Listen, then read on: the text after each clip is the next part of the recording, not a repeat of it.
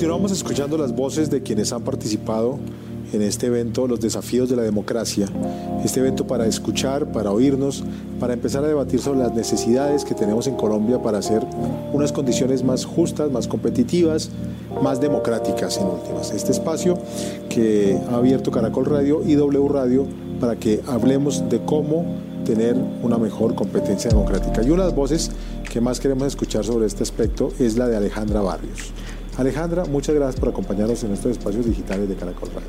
Pues Alfonso, muchísimas gracias por la invitación. Siempre un placer y sobre todo para hablar de democracia, participación. Entonces, muchísimas gracias. ustedes seguramente la conocen, su voz es familiar, su imagen es familiar. Alejandra es la directora, directora nacional de la Misión de Observación Electoral, la MOE. Y por supuesto, su tema es este, su tema es la democracia y, la, y, el trabajo electoral. Y usted ha venido alertando a Alejandra sobre, ya que estamos hablando de desafíos de la democracia, sobre un desafío muy claro que tenemos de saber cuáles son las reglas de juego con las que vamos a enfrentar eh, las elecciones del próximo año. ¿Cómo va eso? ¿Cómo, ¿Qué estamos esperando de la Corte Constitucional o ya no esperamos? No, pues vamos, vamos, como vamos, vamos mal, porque estamos ya a seis meses de elecciones. Una de las reglas principales de la democracia en los procesos electorales de la democracia electoral es tener reglas previamente conocidas, estables por todos los competidores. Nosotros estamos llegando a un proceso electoral de manera sui generis, Alfonso. Estamos llegando con tres déficits de información. El primero de ellos, hace un año, en diciembre del año pasado, aprobamos un nuevo código electoral. Era necesario aprobarlo. Teníamos un código electoral anterior a la Constitución del 91, donde se establecen unas reglas muy interesantes. Eh, puede ser controversial en algunos temas, pero la verdad sí es un avance importante en el que se logra en este código electoral tiene que pasar a revisión de la Corte Constitucional antes de poder ser aplicado. Así que seguimos esperando respetuosamente que la Corte Constitucional se acuerde que los tiempos electorales no son los tiempos que pueden tener ellos para la reflexión, eh, para poder saber exactamente cómo se hace la conformación de las listas. Hay temas, por ejemplo, que pueden ir del 50% de la participación de las mujeres o podemos quedar todavía con el 30% en la conformación de las listas, temas que tienen que ver con el cambio de horario, inclusive en el momento de la votación, si se incrementa una hora, no se incrementa otra hora, y así una serie de, aspectos, por ejemplo, eh, cómo se van a hacer las auditorías de los siete software que tiene la registraduría que va a implementar el próximo proceso electoral. Entonces, código electoral, que es la base, ese sí es el libro de instrucciones para ir a elecciones. Segundo tema, circunscripciones especiales de paso. Eh, lamentablemente, las 16 curules, que las 16 curules eh, que va a aumentar en 16 curules la Cámara de Representantes, que tiene unas características especiales. Nos hemos demorado mucho en poder aprobar esto, unas discusiones, Congreso, em, Corte Constitucional, ya la tenemos, pero que no tenemos una reglamentación. Y ahí, Alfonso, está pasando algo que es muy importante, más allá de la discusión de quiénes van a ser los candidatos, esta parte, lo que está poniendo de presente es que la democracia electoral no llegaba a las regiones rurales de Colombia. Eh, todo lo que es la discusión de dónde van las nuevas mesas de votación, cómo se va a garantizar la seguridad de los candidatos que tienen que hacer campaña en lo rural. No hay, no hay institucionalidad, no hay nada. Hay un artículo que a veces uno dice, no tengo ni idea para quién legislan, en el que dice que el Estado garantizará el acceso de todos los candidatos a los medios de comunicación y es el que va a brindar ese acceso a los medios de comunicación. Y sorpresa, los territorios de las 16 curules tenemos territorios que son zonas silenciadas, como las denomina la FLIP, porque no entra ni radio, ni prensa, ni televisión, no entra absolutamente nada. Localmente no hay, nada. Localmente no hay nada, no hay conexión a Internet. Entonces, ¿cuál es tu campaña por Twitter o por Facebook o por lo que sea? Y eh, los únicos que entran son las radios de la policía, del ejército y las comunitarias que tienen una ley que expresamente señala que no pueden participar en política. Y eh, el tercer tema que eh, todavía está en definición es cómo vamos a ir a todos estos procesos de consultas dentro de las organizaciones políticas, es decir, lo que vamos a tener el próximo año.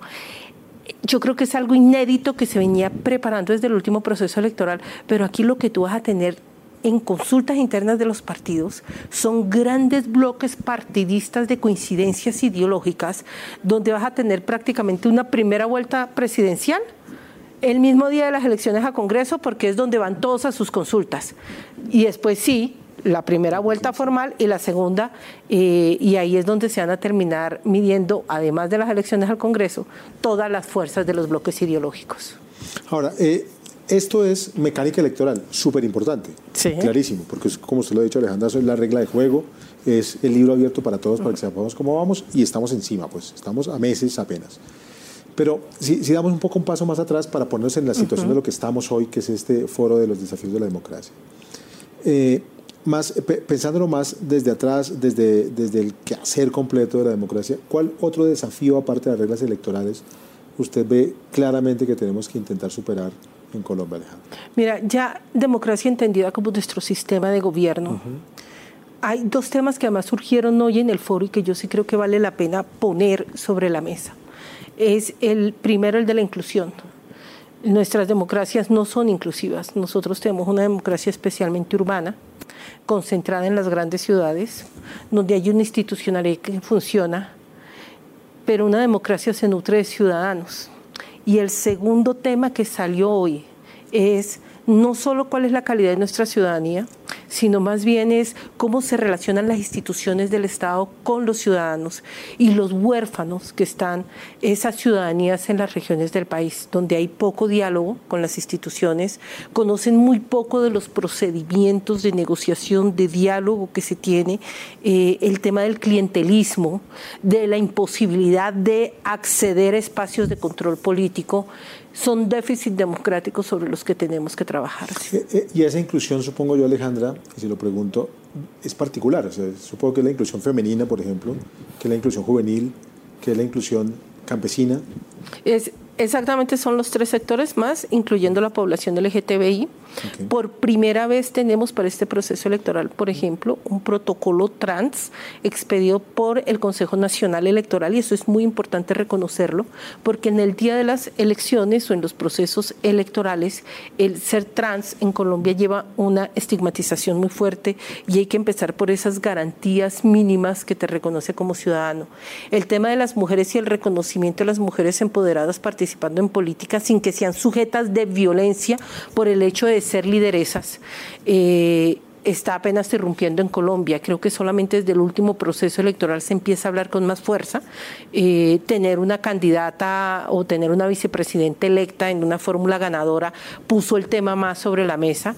Y este proceso electoral que viene sobre el tema de las violencias contra las mujeres lideresas que hacen política es un tema que está puesto sobre la mesa. Y lo de los jóvenes, Alfonso, lo de los jóvenes es absolutamente increíble que los muchachos tuvieran que salir a hacer todo esto que hicieron para que pudiéramos voltear a mirarlos y decir, se quedaron solos en la pandemia, se quedaron sin estudios, se quedaron sin trabajo, con familias en crisis, con todos los problemas que además eh, hoy el ICBF puso el tema sobre la mesa, de todo lo que tiene que ver con las afectaciones emocionales y, mentales que, que generó la pandemia y tuvieron que salir a la calle a decirnos, a gritarnos, no estamos incluidos, nadie nos está preguntando qué pasa con nuestro futuro. a mí me aterra mucho una cosa, eh, es que Alejandra, esto lo pudimos haber hablado hace cuatro años, quizás, quizás con más intensidad ahora en los jóvenes y, y, más en los rurales hace cuatro años, pues siempre uno dice, tenemos que solucionar esto.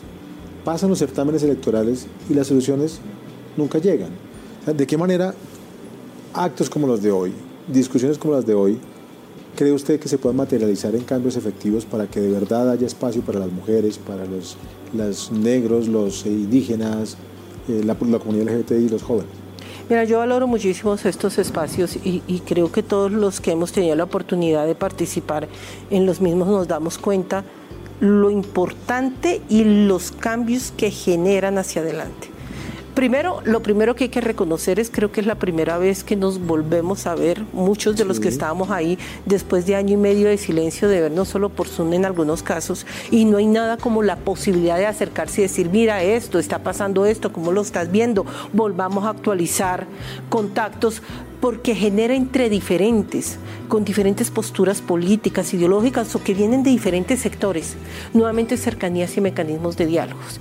Eh, si no es en escenarios como estos, diálogos que se puede dar, por ejemplo, con la ANDI o diálogos que se pueden tener con el ministro de Defensa, de Educación y CBF, con la pastoral social, no se logran o con la academia. fue muy importante la representación de las universidades eh, públicas y privadas, eh, porque y mira qué diferencia de hace cuatro años, fueron interpelados en temas de democracia. Normalmente la academia hablaba de democracia, señalaba lo que académicamente daban sus resultados, pero no se les interpelaba y se les decía muy bien, ustedes también son un escenario de democracia, aquí hay unos jóvenes que también significa que no fueron escuchados desde allá, desde las universidades. ¿Cuál es el rol de las universidades? Entonces, esto lo que permite es nuevamente volver y empezar a construir agendas conjuntas entre diferentes, no solamente ideológico o políticamente, sino multisectoriales. Eh, y eso es fundamental para lo que se nos viene. Pues ustedes han escuchado a Alejandra Barrios, la directora de la MOE, en este recorrido de voces, hablando sobre la democracia y sus desafíos. Alejandra, muchas gracias por acompañarnos. Alfonso, muchísimas gracias por la invitación.